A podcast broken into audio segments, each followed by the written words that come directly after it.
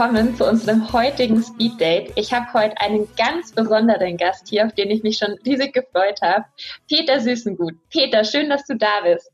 Liebe Franzi, vielen, vielen Dank für die Einladung. Ich freue mich, dass ich heute dabei sein darf. Peter, wir kennen uns ja schon eine ganze Weile und ich weiß, was du Besonderes machst, was deine Tätigkeit in äh, unserer schönen Branche ist. Aber ich würde sagen, für alle Zuhörer und Zuschauer, erzähl doch einfach mal kurz in ein paar Sätzen, was du so tust.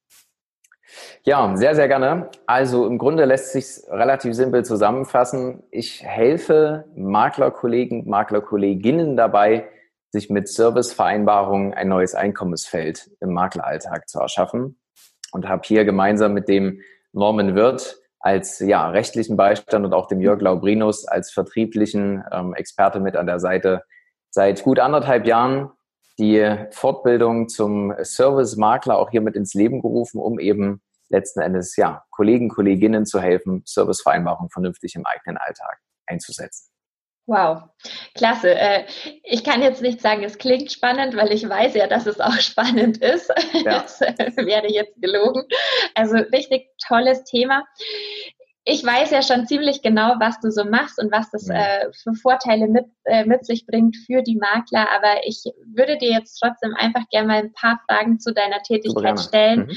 und hol doch einfach mal unsere Zuhörer ab, weil ich finde, das ist ein super wichtiges Thema. Ich glaube, wir haben in keinem Jahr so deutlich gespürt, wie wichtig es mhm. ist, äh, sich ein bisschen unabhängiger äh, zu machen und hier autark arbeiten zu können. Deswegen würde ich vorschlagen, wir legen direkt los mit meinen Fragen. Sehr, sehr gerne.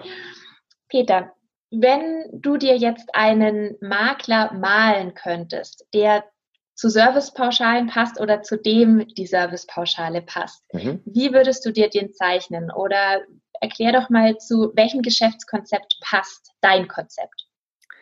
In jedem Fall zu einem Makler oder Maklerin, ich glaube, da Einfachheit halber, ich spreche einfach vom Makler, ja. meine aber immer beide. ähm, jemand, der von Herzen seinen Kunden gerne Service auch bietet und begleiten will. Also der auch wirklich sagt, ich möchte für meine Endkunden da sein, ich will mit Rat und Tat zur Seite stehen, wenn die einen Schadenfall haben, wenn die Fragen haben und der halt über dieses, ich sag mal, den Bestand so vom Service ausgleiten lassen, ja, wenn sich mal jemand meldet, darüber hinaus wirklich Freude daran hat, ähm, mit den Menschen zusammenzuarbeiten. Das ist, glaube ich, das erste ganz Wichtige, was man mitbringen sollte. Ähm, Spaß am Job, Spaß am Service auch mit dem Endkunden. Und es sollte jemand sein, der einen Kundenstamm hat, den er auch ganzheitlich hier betreuen möchte. Das heißt, wenn wir vom Einzelmakler reden, jetzt ohne Mitarbeiter zum Beispiel, dann bewegt sich das aus meiner Erfahrung heraus irgendwo zwischen zwei und maximal 400 Vollkunden, die ich wirklich intensiv begleiten kann. Mit Mitarbeitern kann ich das natürlich höher skalieren. Aber wenn jetzt zum Beispiel jemand 2000, 3000 Kunden hat mit einer relativ geringen Vertragsdichte, dann wird er es halt nicht schaffen, mit diesem Konzept alle ganzheitlich begleiten zu können. Das funktioniert einfach nicht. Im Grunde ist es das weg von der ähm, Masse hin mehr zur Qualität und zur intensiveren Kundenbeziehung mit dem Einzelnen höhere Vertragsdichte auch anvisieren. Und ähm, das ist im Grunde eigentlich so der, der Wechsel, ja. Und Toll. Ähm, das beschreibt es, denke ich, ganz gut, wer dazu passen würde. Ja. super, aber das ist ja doch eine ganz äh, große Zahl, glaube ich, die bei uns da so ja. draußen am Markt ist. Also ähm, gibt für viele Makler da draußen sehr viel Potenzial, ihr, ihr Geschäftskonzept ein bisschen aufzuwerten für die Zukunft. In jedem Fall, zumal es auch fast allen gleich geht. Man hat ja heutzutage durch die Regulierung eh so viel Aufwand, ja, die mittlerweile in den Bestandseinnahmen oder einem Bestandseinkommen gegenüberstehen, wo man sagt, ja, im Grunde kann ich es mir eigentlich de facto gar nicht mehr leisten, betriebswirtschaftlich sehr viel Service zu machen mit der Masse meiner Kunden. Und das wird halt hier wieder möglich, weil ich die, die Schwelle eben ausgleichen kann. Und das Einkommen ist halt stornofrei, es ist unabhängig von Versicherern und damit auch natürlich, wenn ich ein hohes wiederkehrendes Einkommen habe, äh, eine prima Geschichte auch in Krisenzeiten, weil ich ein solides Fundament als Unternehmer auch habe. Ja, Super. Jetzt äh, ist ja dieses Thema so ein bisschen ähm, ja mit äh, so einem Beigeschmack immer behaftet, mhm. sage ich jetzt mal. Viele Makler mhm. haben ja da so ihre Vorurteile. Es hört mhm. sich mhm. für viele sehr schmackhaft an. Ich war ja mhm. selber mal eine davon. Wir haben uns ja kennengelernt, ja. vielleicht für alle, die es noch nicht wissen. Und ich habe gesagt, Peter, wir machen schon Servicepauschalen. Das konnte man, durfte man aber so eigentlich nicht nennen. Mhm. Jeder Makler würde es sich, glaube ich, wünschen, äh, mhm. so ein Einkommen zu haben und für seinen Service, den er ja sowieso bietet oder hoffentlich bietet, auch noch honoriert zu werden. Aber mhm. ich weiß, dass da am Markt sehr viele Sorgen auch mitschwingen ja. bei dem Thema. Vielleicht mal eine kleine Sorge, ähm, oder eine große Sorge, die viele Makler haben. Gibt es denn überhaupt Kunden, die mhm. Geld für etwas bezahlen, was woanders kostenfrei ist? Was sagst du denn zu diesem Einwand? Die gibt es, selbstverständlich. Okay. die gibt es. Ähm, man muss sich ja immer die Ausgangssituation hernehmen. Und die ist im Regelfall immer gleich. Der Endkunde weiß im Regelfall nicht, wie ich als Vermittler eigentlich vergütet werde.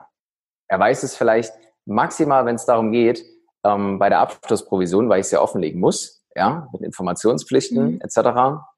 Aber die meisten Kunden wissen überhaupt nicht, wie ich denn als Vermittler bezahlt werde für den langfristigen wiederkehrenden Service.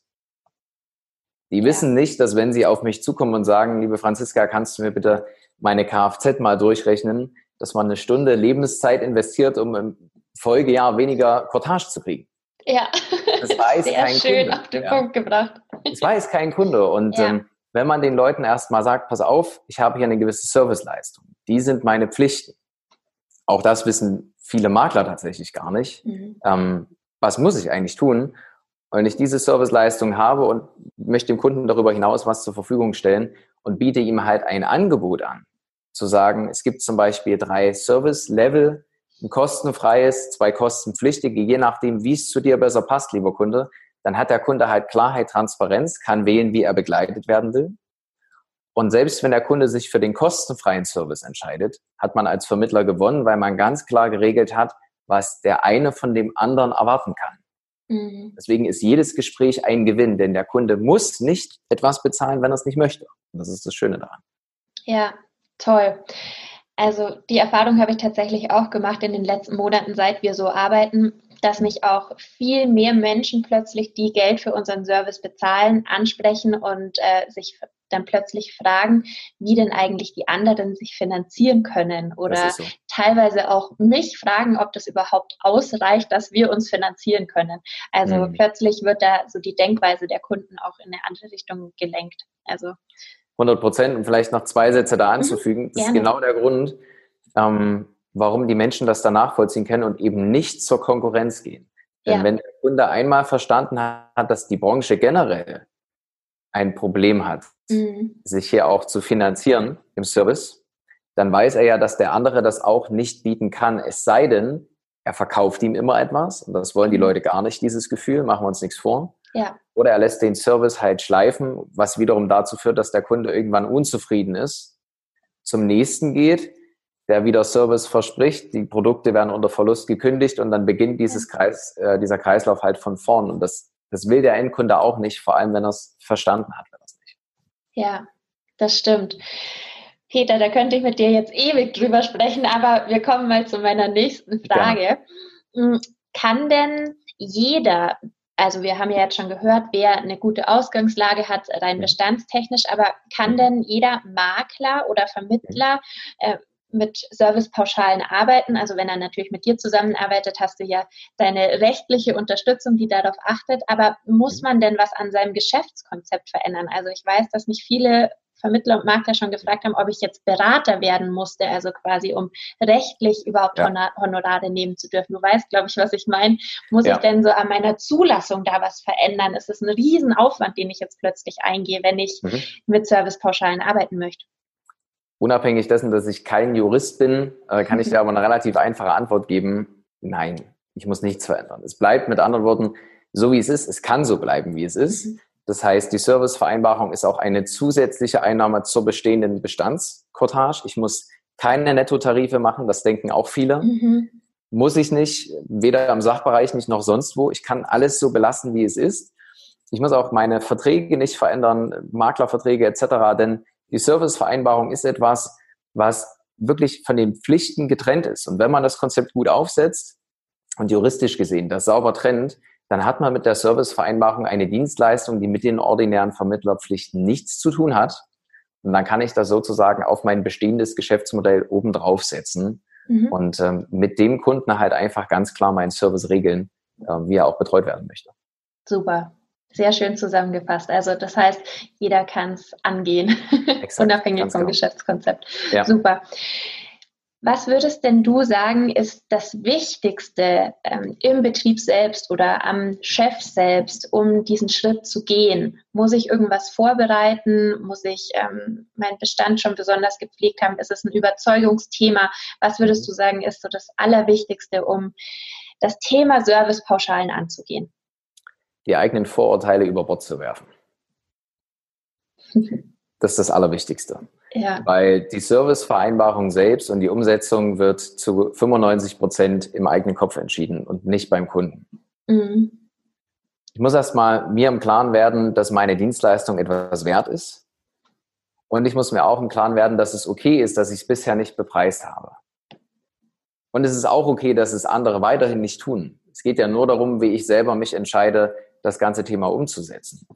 Und ich muss mir auch im Klaren sein, wenn ich bisher halt einen Service geliefert habe, der viel auf Reagieren basiert ist. Also Kunde mhm. hat ein Anliegen, ein Problem, ich reagiere. Und ähm, bisher einen Service auch gemacht habe, wo ich keine klare Betreuungsstruktur habe. Mhm. Dann ist es natürlich, wenn ich die Servicevereinbarung einführe, erstmal initial eine Arbeit, mir zu überlegen, ja, wem will ich denn welchen Service bieten und die Struktur mhm. dazu. Und das kann man allein machen, das kann man machen in Begleitung, je nachdem, wie man das auch möchte. Aber letztlich ist es wichtig, dass man weiß, wenn ich Effizienz haben möchte in der Betreuung mit einem System, dann habe ich einmal Initialaufwand, das System herzustellen, die Mitarbeiter da auch mit reinzunehmen. Aber wenn man es dann implementiert hat, hat man halt Klarheit und das ist ja auch das letzten Endes, was man ja, aufbaut. Absolut. Klasse. Das ist äh, ziemlich leicht äh, zu merken, was ja. das Wichtigste am ersten Schritt ist. Das ist wirklich so. Ja, war auch bei mir ganz genauso. Und oft schlummern diese äh, Glaubenssätze viel tiefer, als man denkt. Also oft denkt man schon, ich bin total überzeugt davon und hat aber ja. dann doch noch so eine Blockade. Aber da hilfst du ja dann auch dabei. Es, es ist so. Also wir haben dieses Jahr weit über 100 Maklerunternehmen begleitet in die Umsetzung. Mhm. Ich möchte meinen, es saß keiner bei mir im Gespräch, der nicht gesagt hat, Peter, irgendwo habe ich eine kleine Stimme in mir, die sich fragt, ob das überhaupt funktioniert. Ja. Vor allem, weil man im Maklerumfeld ja dann auch oft Kollegen, Kolleginnen hat, die sagen, nee, das glaube ich auch nicht, dass das klappt. Und dann ja. denken alle dasselbe und man hat halt noch nicht das Umfeld derer, die es machen. Und wenn man dann aber dort reinkommt in die Community, die wir auch zur Verfügung stellen, stellt man ja. fest, hey, ja, es gibt wirklich viele Menschen, die es erfolgreich umsetzen und die helfen sich gegenseitig. Ja, super. Peter, jetzt mal weg von deiner Wahnsinnsmission, äh, die du so hast. Du hast eigentlich schon die mhm. perfekte Überleitung gebracht. Es gibt hier so eine Frage, die stelle ich äh, ganz vielen, die ich interviewen darf. Und zwar hatten wir ja dieses Jahr ein sehr turbulentes Jahr. Und mhm. wir sind ja der eine mag jetzt sagen, glücklicherweise, der andere lässt es weg, schon fast am Ende des Jahres angekommen, jetzt hier mhm. Ende November. Ich bin aber ein Mensch, wie du ja weißt, ich versuche immer, immer das Positive am Ende zu sehen. Ja. Erzähl uns doch mal, was war denn in diesem Jahr dein Highlight? egal ob das jetzt, äh, du hast gerade gesagt, du hast 100, äh, weit über 100 Betriebe dieses Jahr mhm. ähm, betreut. Gibt es eine Sache in diesem Jahr, wo du sagst, das war bisher, vielleicht kommt ja noch ein größeres Highlight, aber bisher mein absolutes Highlight in 2020? Mein erster Impuls ist ganz klar, dass ähm, diese Menschen, die sich dafür entschieden haben, das gemacht haben in einer Situation, wo viele eher den Kopf in den Sand gesteckt haben. Mhm. Das ist im Grunde ein großes Highlight bestehend aus vielen kleinen. Denn es gab viele, die nicht wussten, ob es für sich funktioniert. Die gesagt haben, okay, ich, ich gehe den Weg, aber geht das jetzt in der Krisensituation, geht das nicht? Und es haben Leute sich dafür entschieden, es haben sich Leute dagegen entschieden, die sich den, den Bedenken, den Zweifeln hingegeben haben. Und das ist einfach schön zu sehen und es ist immer wieder aufs Neue für mich persönlich ein Highlight, wenn der, der über seinen Schatten gesprungen ist, Erfolge damit hat ja. und jetzt gestärkt aus der Krise rausgeht oder auch in der Krise selbst sich stärkt, vernünftig aufstellt. Und das ist im Grunde das, wenn es ein Highlight gibt, gerade in dieser turbulenten Zeit, dann für mich das, dass Menschen gerade deshalb oder trotz der Umstände gesagt haben, ich bin proaktiv und mache was für mich und mein Unternehmen, anstatt abzuwarten. Ja, Toll. Also damit triffst du ja auch genau unsere Entwicklung. Ich kann das ja immer so ein bisschen aus der Praxis äh, wiedergeben. Wir haben uns ja vor einem Jahr, glaube ich, das erste Mal darüber unterhalten, dass wir Exakt. zusammenarbeiten wollen. Und im Januar wurde es ja dann ernster und dann war plötzlich, ähm, dann war plötzlich Lockdown und ich habe mir auch Richtig. immer wieder überlegt, macht es jetzt Sinn, ist jetzt die richtige Zeit dafür mhm. und, und, und. Aber jetzt in, in der zweiten Phase, bei uns ist jetzt hier gerade wieder äh, Lockdown, wo ich bin und ich bin äh, super froh, äh, wie wir uns in den letzten Monaten entwickelt haben. Und äh, es war, es, ich glaube, es gibt nicht die richtige und es gibt nicht die mhm. falsche Zeit dafür. Aber Exakt. wenn man davon überzeugt ist, dann ist es die richtige. Also ja. tolles Highlight. Ja wir kommen schon zu meiner letzten Frage. Mhm. Ich weiß ja, dass du immer wahnsinnig aktiv bist und äh, super viel in unserer Branche geplant hast, um noch ganz vielen Maklern dabei zu helfen, äh, in mhm. Zukunft sich noch erfolgreicher aufzustellen. Stell dir mal vor, ich bin die gute Fee und du hättest einen Wunsch frei an die Branche fürs kommende Jahr oder für die kommende, äh, kommenden Jahre. Was mhm. würdest du dir denn von deinen von den Maklern oder von den Gesellschaften in der Branche wünschen, damit du noch erfolgreicher sein kannst? Ich würde mir wünschen, dass nicht nur darüber gesprochen wird, dass diverse Abschlussprovisionen zu hoch sind oder über Deckel debattiert werden, sondern ich würde mir wünschen, dass die Menschen mal anfangen, dem eigentlichen Problem aus meiner subjektiven Sicht ins Auge zu blicken, nämlich dass viel mehr Geld verbrannt wird, nicht durch zu hohe Provisionen zu Beginn, sondern weil die Geschäftsbeziehungen nicht langfristig sind zwischen Vermittler und Kunde. Weil Kunden nicht über 15, 20, 30 Jahre jemanden haben, der ihnen hilft, die eigenen Produkte durchzuziehen, um die Ziele auch zu erreichen. Ich würde mir von der gesamten Branche wünschen, wenn ich den Wunsch frei hätte, dass es thematisiert wird und dass die Langfristigkeit in den Fokus gerät. Weil es bringt halt nichts, dieses Anhauen, Umhauen, Abhauen. Und ähm, das ist, keine Ahnung, ein Problem seit Ewigkeiten. Und es kommt auch gefühlt immer mal stärker wieder zurück und geht mal wieder. Aber wenn es nach mir ginge, wäre die Finanzdienstleistung wesentlich transparenter. Ich würde dem Kunden sagen, wenn du mich brauchst, dann ähm, bezahl mich für meine Dienstleistung, denn jeder Steuerberater, Rechtsanwalt, jede Dienstleistung wird fair vergütet, ist ja. vollkommen okay ist vollkommen legitim auch. Und nur in der Finanzberatung haben wir so dieses, naja, die Leute wissen es nicht genau, was es kostet, haben das Gefühl, es war schon immer kostenfrei. Und ähm, wenn wir das kombinieren, die Transparenz mit der Nachhaltigkeit und vor allem, wenn wir, das ist vielleicht noch ein zweiter kleiner Wunsch hinterher, aufhören, uns gegenseitig als Vermittler in die Pfanne zu hauen gegenüber vom Kunden. Der ist gut, der ist schlecht, der kann dieses gut oder jenes besser. Wenn wir zusammenarbeiten als Branche, und mehr auf den Kunden eingehen in der Langfristigkeit, glaube ich, dann wäre allen Seiten sehr geholfen. Toll.